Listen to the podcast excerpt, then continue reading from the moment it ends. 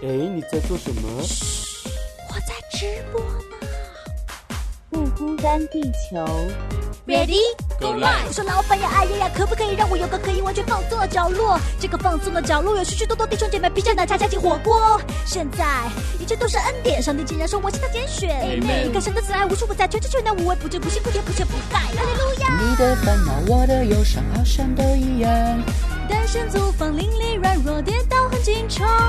我的理想，你的盼望，相信都一样。耶稣门徒彼此相爱，左眼又左光。葡萄还有一句呀、不孤单，地球，因为有你，所以我们完全不孤单。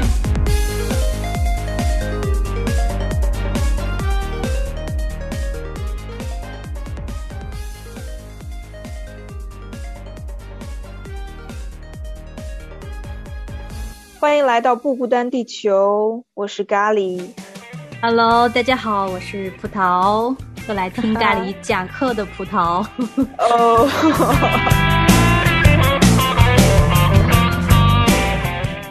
今天呢，我们会继续上一期我们没有讨论呃玩的内容，因为我们上一期有讲到说，嗯、我们要来一一的拆解这个进化论的三大魔术棒，他们呃不可能来导致这个呃进化的产生。我们嗯上一期讲到有这个突变、变异和自然选择被进化论者拿来声称他们可以通过这样的生物可以通过这样的途径来产生各种各样的物种。但是我们通过上期的节目，我相信听众朋友们已经明白说，首先，呃，变异它只是啊、物种之间的这样的性状的改变，不是嗯新的信息，没有新的物种啊、包括突变也是这样的，突变会带来巨量的嗯不好的，导致信息丢失的这样的一些作用产生，也不能嗯够带来新的信息。那么我嗯们今天也来讨论一下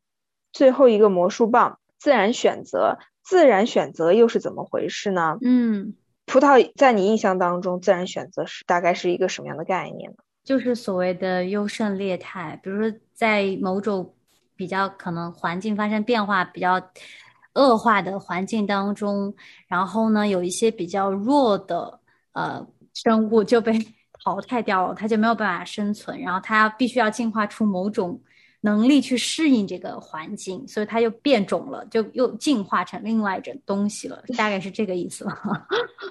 嗯，如果戴上了这个进化论的这个眼镜，当我们发现说这个生物它不能够适应这个环境，必须被淘汰的时候，进化论的眼镜告诉我们说，它必须要有一个新的功能，它必须要嗯有一个能够适应环境的功能，否则它不能生存。但是很可惜的是，我们现在没有看到直接的证据。我们所看哦到的是，对，我们所看到的是什么呢？我们现在看到的是不是都是不能够适应环境的这些物种？首先，它们是濒临灭绝，然后呢，如果受到了广泛的关注的时候，它们会被保护起来。其实，大众并没有期待说它能够发生呃进化产生一个新的功能，而是期待说我们通过我们的保护，你可以继续的嗯生存。或者我们人为的改变环境，嗯，我们让这个我们植树造林，或者是我们改变水质也好，我们保护这些生物，让它们不要再去继续的灭绝，而不是我们就坐视不管，期待这些濒临灭绝的物种自己去进化生发出一些新的功能。嗯，哎，对哈，这个好说得通啊，就打脸了呀。因为像就是大熊猫啊，我之前去参观熊猫基地的时候，听说之前在我们国家没有去建立这些保护基地的时候，没有给他们营造大熊猫适宜生存的这些环境的时候，他们已经是全国好像就只有呃几百头熊猫。然后就真的是濒临灭绝，但是到现在全国甚至还可以输送到国外去，就是供人参观，就现在已经是非常良性的一个循环了。也没有说好像就放任他们几百头不管，然后他们就可能 进化了。我好难想象熊猫会进化成什么样子，然后生存下来。对的，哦，所以通过这样的观察，我们也会发现说，其实环境的改变只会引起生物的灭绝，但是不会引起生物继续的进化。对的，还记得我们之前举的那个长颈鹿的例子吗？就是长颈鹿，长颈鹿据进化论者说，它们的长的脖子是为了够高处的呃树叶，所以越来越长，越来越长。但是呃，之前我们也也有分享说，其实我们观察到长颈鹿它吃东西是低着头的，嗯，它的这个对它的这个长脖子并不是为了够高处的树叶，它是它都是低着头吃东西喝水的。然后呢，有一个进化论者，他也是哈佛大学的古生物学者，他叫史蒂芬古尔德，他在他的这个。呃，访谈当中也说到，我们没有证据证明这些长脖子是因为吃树上的叶子，通过自然选择进化而来的。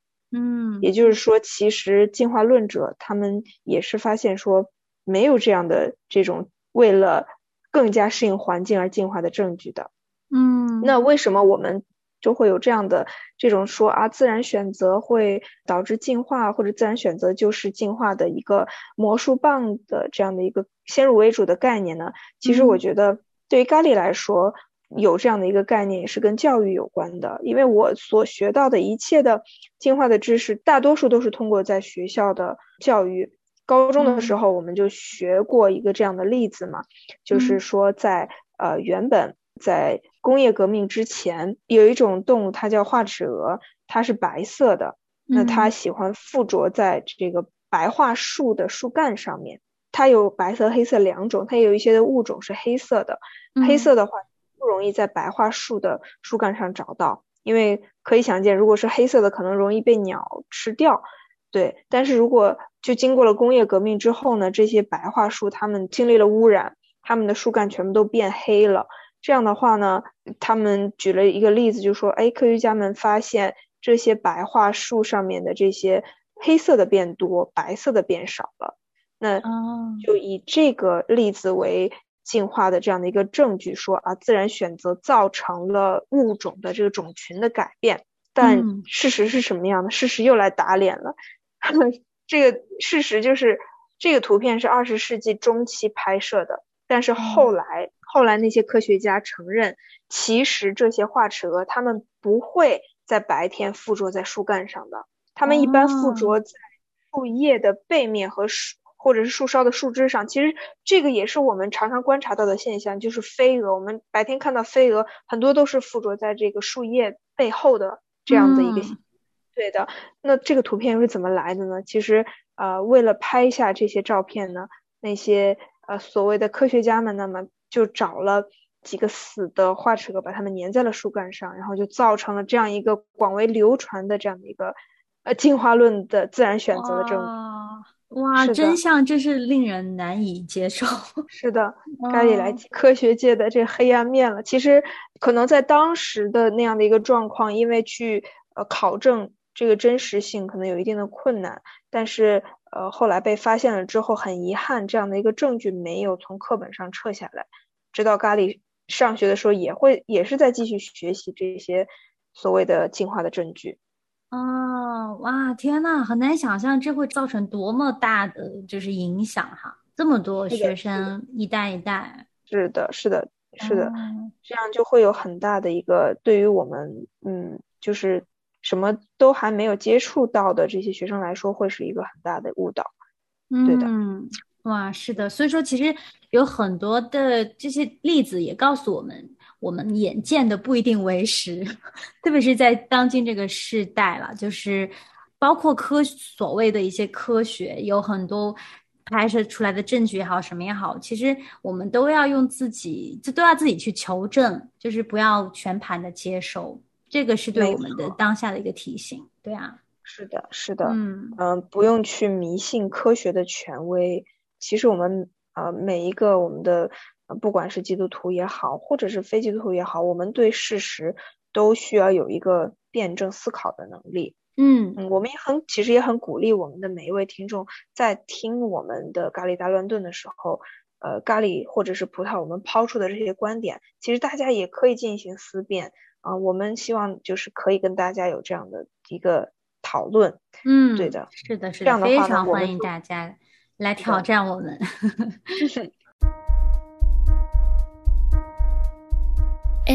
你听过不孤单地球吗？嗯，不孤单地球是个什么东西啊？让我搜一下。每周一到周五，北京时间凌晨十二点准时上线。关于音乐、美食、艺术、生活，可以自由畅谈。哦，原来啊，这是一档全球直播的广播节目，年轻人专属的。大事小事都可以说，话题不嫌多，只要你想说。那还等什么呢？咱们赶快去预约连线吧！欢迎成为不孤单地球人，用你的声音让我们不孤单。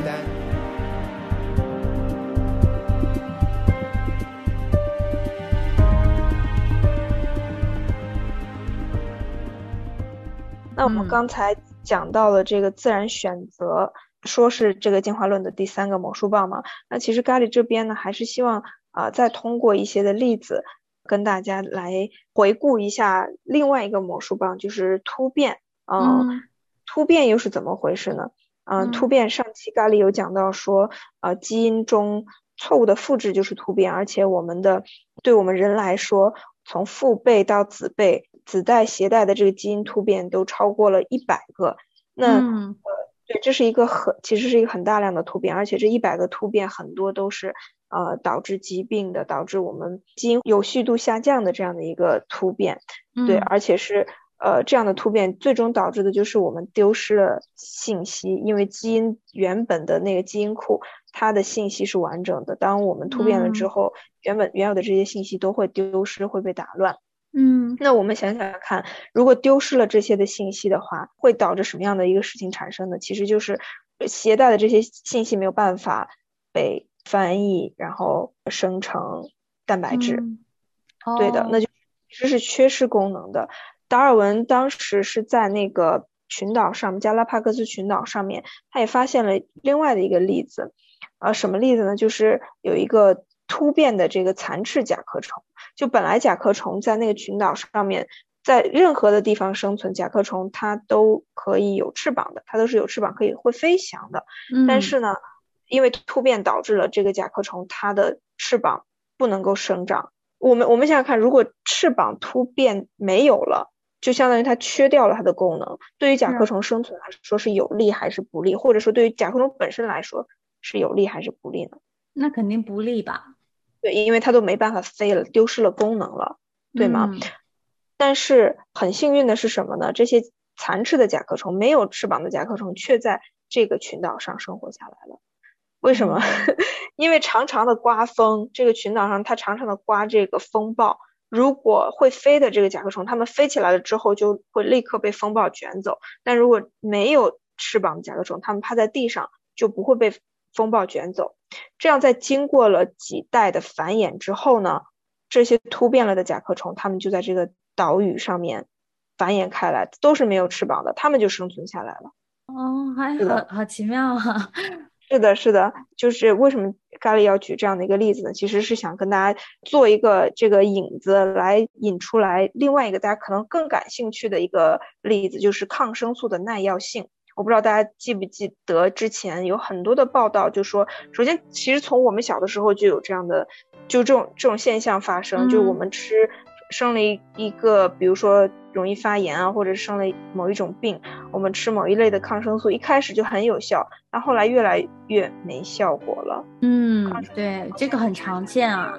对的，然后还有一些就是之前广为流传的，呃，就是有一些的细菌被称为超级细菌，传播力度又强，好像啊、它们致死率又很高，这是到底是怎么回事？那这些细菌它们都进化了吗？是因为这些细菌在我们身体里进化了吗？哎对啊，嗯而且这个跟甲壳虫有什么关系？你快细细道来。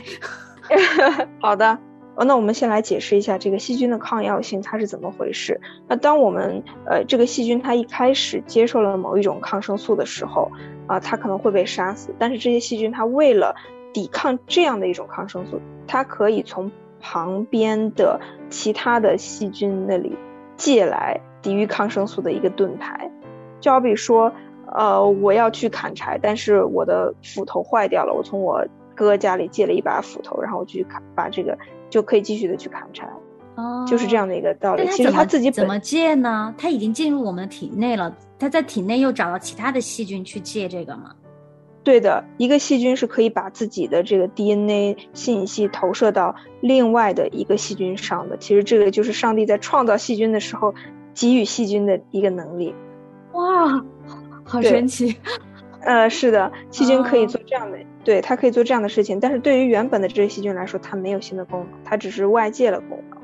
然后呢，其实最重要的，为什么咖喱刚才举了那样的一个例子呢？最重要的一个例子就是让这个细菌它呃突然变得有耐药性的一个例子，就是好像细菌它也会突变到失去了某种功能，就像那个甲壳虫，它没有了翅膀，但它却在某一些环境下可以生存下来。呃，我们举一个幽门螺杆菌的例子好了，就是正常的这个幽门螺杆菌呢，它如果呃有抗生素进来了之后，这个幽门螺杆菌它的细胞壁。就会吸收这个抗生素，而吸收了这个抗生素之后呢，这个幽门螺杆菌它自己会产生一种酶，就把抗生素变成了能够杀死自己的一种毒素。哦，对，而且我们要呃，就是发现是细胞壁吸收了。那但是如果这个呃幽门螺杆菌它突变了，突变了之后呢，它没有那种酶能够把这个抗生素变成毒素的那种酶，那么。它自己就不会被毒死，对吧？嗯，那对于这个细菌来说，对于这幽门螺杆菌来说，它自己的功能或者它体内的这个信息是丢失了还是增加了呢？嗯，变异的话应该就是丢失了吧？突变，对，说都是信息丢失了嘛？对的，因为它们不能够产生那种。和抗生素结合之后就产生毒素的那种酶了，对吧？嗯嗯。对于这个细菌来说，我们可能还不太清楚这个酶具体是对于这个细菌来说它的好处是什么。但是我们知道，这样的一个丢失了这个信息，这个不能够产生这样的酶的牛幽门螺杆菌不能够在正常的人体内生存，因为对的，只有抗生素来的时候它才能生存。如果没有这个抗生素来，它的功能缺失了，这个酶可能它它自己就是变弱了嘛。在正常人体内，它就不能够生存。那它能够突变了之后，它能力变弱，它能够在哪里生存呢？它只能在那些免疫力比较差的人体里面、生物体里面生存。哦，就是因为这些人，他们可能会常常吃抗生素嘛，是这个吗？对对对的，哦，是的。哇，好烧脑，好烧脑，好多反转。OK OK，我我明白了，我明白了。因为我之前也查出过有这个幽门螺旋杆菌，然后呢，医生也给我开了抗生素。那在医生开抗生素之前，他会要去查吗？就是你这个会不会对抗生素产生这个酶，会不会起作用，还是反而是让你的这个这个菌反而是长得更好了？呃，首先咖喱没有去做过这个调查，但我相信可能不太会。因为是这样的，如果我们吃了某一种抗生素，医生一般做的事情就是我们吃了某一种抗生素，如果没有效果的话，他会换一种。啊，对，先吃了再看，再看是不是？对的，啊，对的，因为咖喱是比较健康、比较少生病的 这种。其实我体内可能有各种菌，因为我就常常吃这种药，就是培养了各种这种。基因丢失有突变的各种细菌在我里面生存的非常开心，原来是因为这个，嗯，有可能，对的，有可能，所以，呃，所以我我们我们要知道，就是这些细菌它根本就不能够成为超级细菌，因为它们的存活的环境实在是太有限了，太恶劣。哦，明白明白，哇，好有意思啊，这个，哇，这个跟我。回味很久了，我要跟我身边的人讲，所以大家就不用去特别的。如果是我们是像咖喱。一样的，属于那种免疫力比较强的健康的人的话，我们不需要特别担心说啊，我们遇到超级细菌怎么办？当我们遇到这些很弱的超级细所谓的超级细菌的时候，我们的免疫系统早就会把它们干掉了。哦，对，不用有任何的担心。所以呢，我们去思考，其实有的时候生存下来的这些生物不一定是强者，他们能够在某种环境下生存，有很有可能他们是弱者。因为他们丢失了一些他们原有的结构、原有的功能，所以他们在某一些特定的环境下能够生存，但他们生存环境真的是非常的有限的。这个就好比我们中国古代的有一个故事叫“塞翁失马，焉知非福”，对吗？嗯，他的儿子虽然是因为骑了马摔倒了，丢了一条腿，但是呢，他却免于征兵，免于战死沙场。在某些特定的环境下，它可以活下来，其实就是类似的这样的一个例子。哦，OK，哎，好神奇。所以，我们今天的重点就是在于讲生存下来的不一定是强者，对，有很对有可能就他其实对他本来来说他是弱的，他是突变了，丢失了某种功能，他才生存下来。对，是的，突变。所以就是在举这样的一些例子，是就是让大家更加的明晰。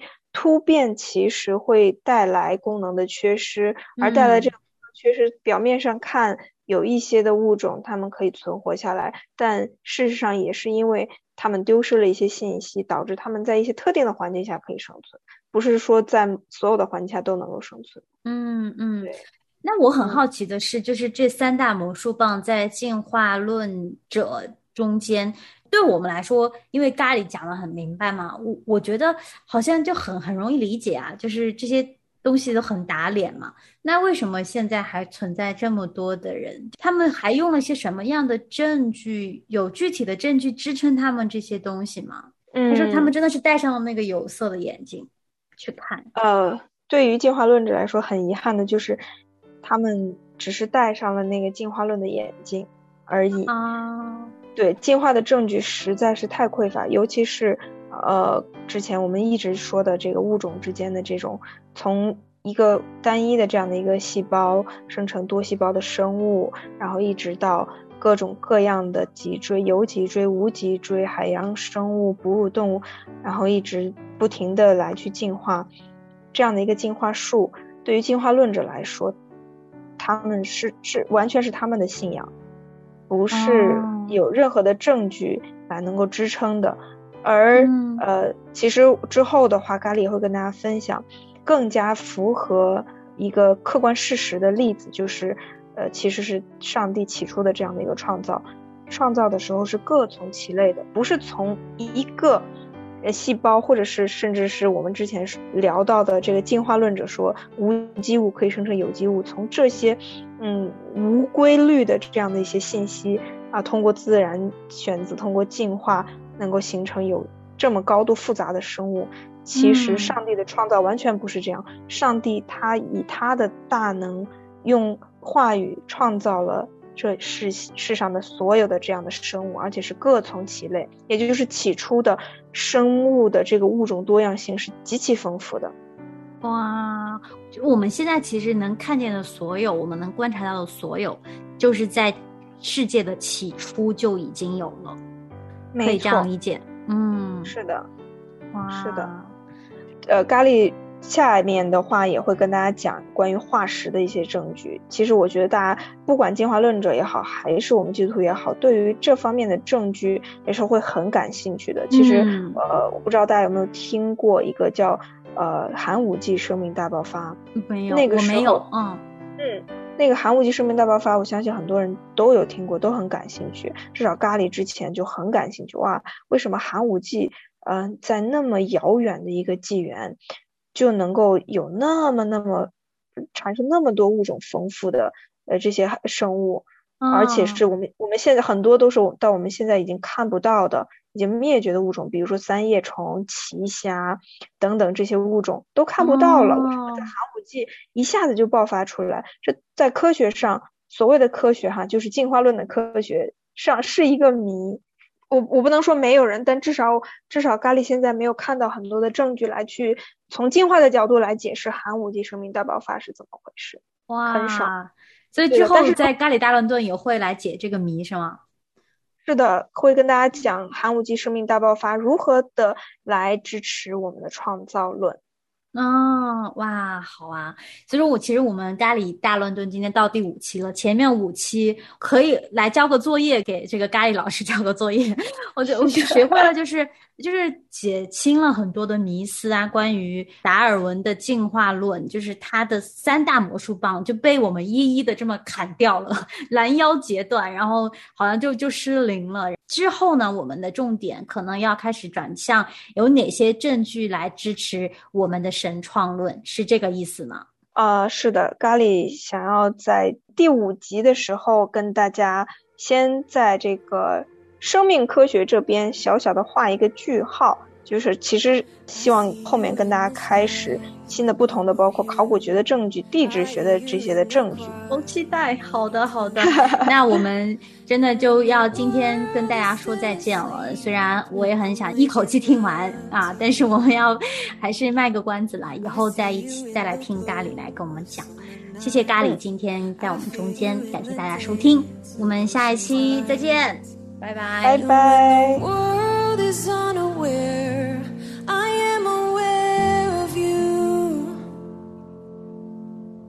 I don't have to search hard to find you. I don't have to reach far to touch you. Standing